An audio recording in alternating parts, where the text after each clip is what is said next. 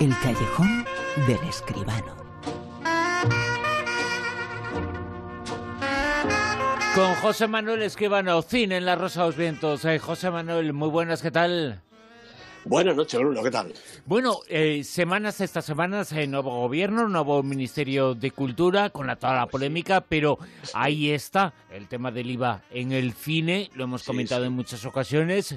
¿Será el momento de definitivamente bajarlo o no?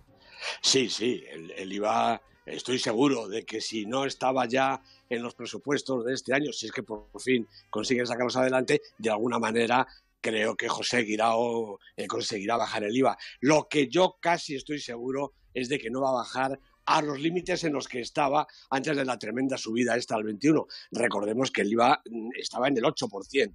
Hablan de bajarlo al 10, que está muy bien, es menos de la mitad del 21, pero no veo por qué no se puede recuperar el 8, incluso bajarlo más, como en algunos otros países de nuestro entorno europeo. Pero en fin, de momento, si de verdad hay una bajada al 10, pues bienvenida sea.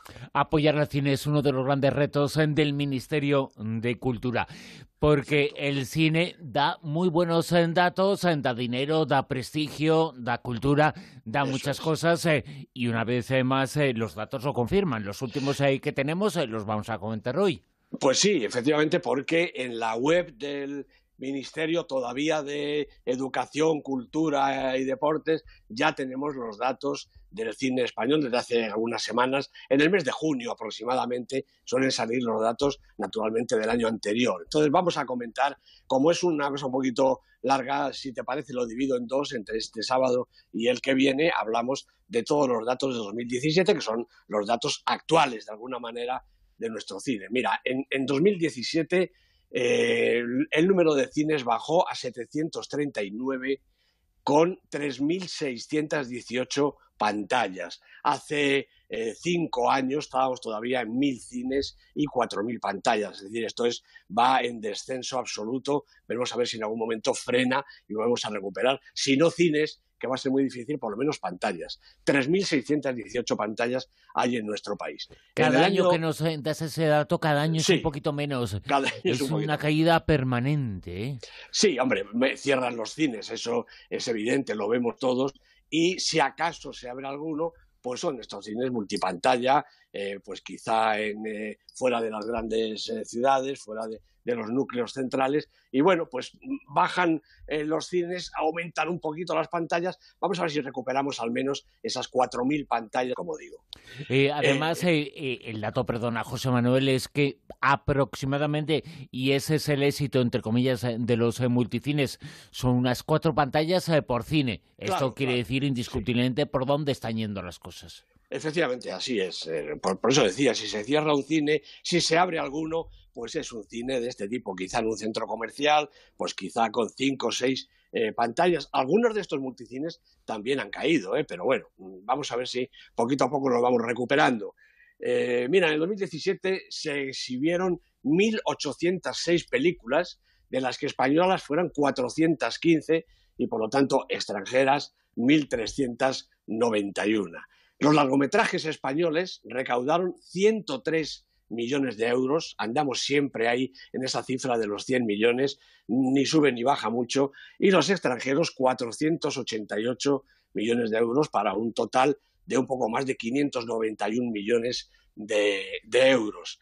Y los espectadores, eh, los que vimos eh, películas españolas, fuimos 17 millones 350.000 y los que vimos películas extranjeras 82 millones 450.000, un total de 99 millones 800.000. Digo lo mismo, andamos siempre en los 100 millones eh, de espectadores. Este año pues ha bajado un poquito, 200.000 menos, ¿no? Pero esa cifra de los 100 millones es nuestra cifra. De ahí realmente nos movemos poco.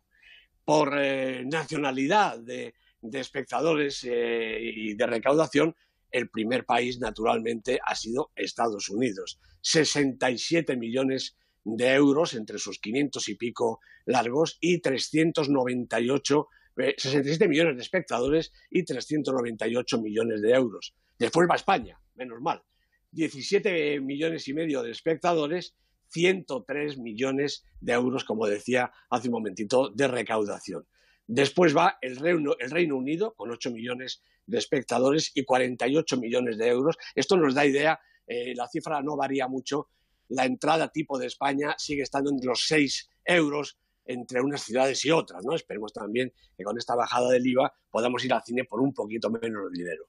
Detrás del Reino Unido viene Francia, 4 millones de espectadores y 23 millones de euros. Alemania, 580.000, ya que hay un salto grandísimo. Estados Unidos, España, Reino Unido y Francia son los grandes taquilleros de, nuestro país. Alemania, 580.000, Italia, 570.000 espectadores. Después Australia, curiosamente, 520.000 eh, espectadores y 3 millones de euros de recaudación. Corea, Japón, Irlanda en el puesto 10, 100.000 espectadores y 600.000, un poquito más de 600.000 euros de recaudación. Y luego ya detrás Finlandia, Suecia, Argentina, curiosamente, Rusia, Noruega, Canadá, Austria, Israel y Polonia.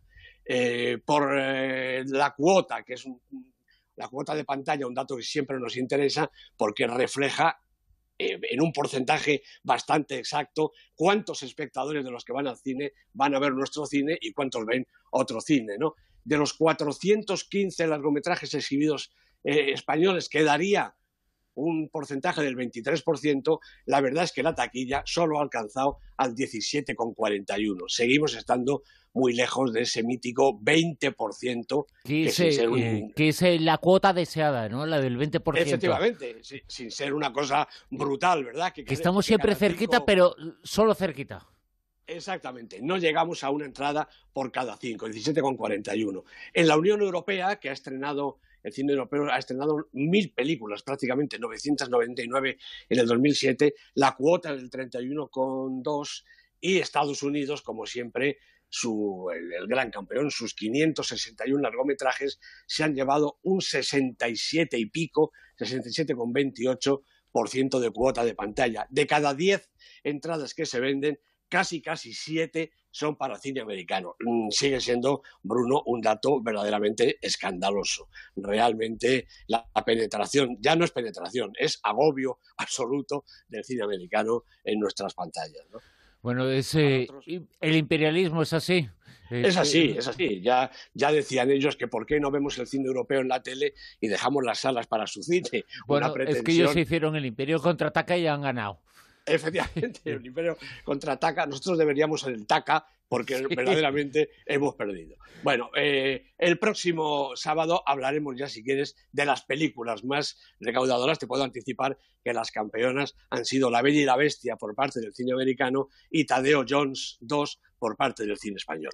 La Bella y la Bestia, Tadeo Jones y una cuota de pantalla, ese dato, la semana que viene daremos alguno más. La cuota de pantalla del cine español es del 17 de las 415 películas que se han estrenado este año.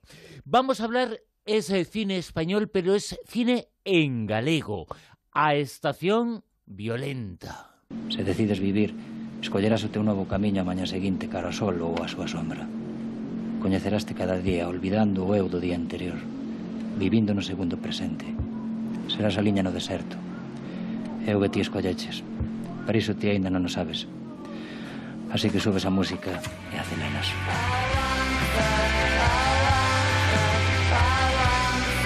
Cuando se escucha a una persona hablar así en galego, uno dice, qué bonita es eh, la forma de narrar el galego. Gracias eh, por ser de allí y porque es un privilegio tenerlo y, serlo, ¿eh?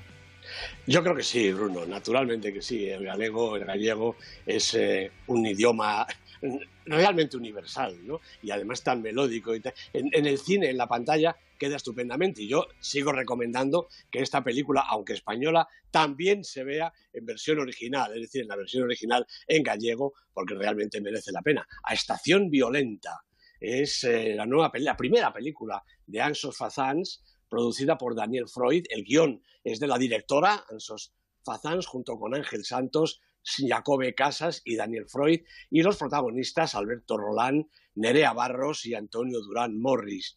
Es, eh, como decía, la primera película, la ópera prima de esta joven directora gallega, Ansos Fazans, a Estación Violenta, es otro aldabonazo de atención a ese cine español periférico, en cuanto a localización y también intenciones, eh, porque realmente no es como tantísimas otras películas las que se hacen en Madrid, en Barcelona o en las grandes capitales. Bueno, Fazans fue miembro del equipo de dirección de Las Altas Presiones, la película de Ángel Santos de 2014, que pasó injustamente desapercibida, aunque creo que llegó a entrar en, alguna posición en, en el Super 10, y ambas obras mantienen cierta unidad de estilo y también un uniforme modelo de producción.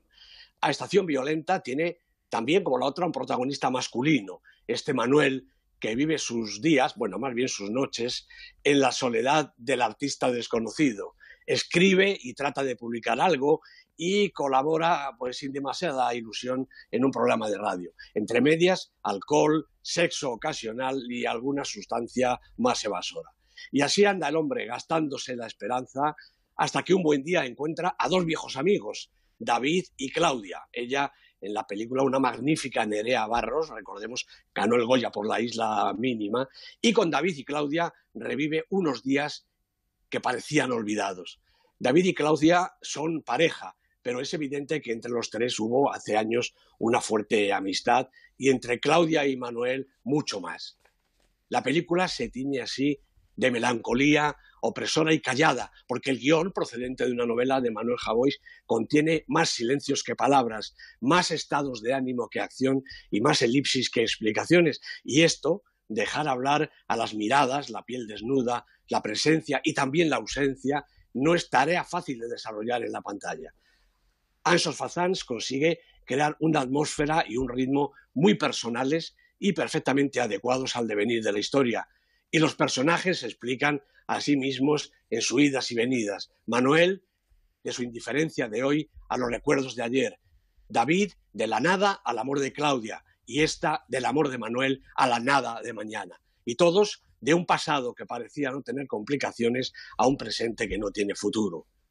Como decía, cine periférico. Y yo creo, Bruno, que ya es hora de reivindicarlo. Como en este caso, cine gallego y de manera absoluta. El lenguaje, los tipos, los escenarios, que es Pontevedra o Grove, el Atlántico, las calles húmedas y los garitos donde se hace ese rock gallego potente y desgarrado. Todo eso tiene denominación de origen.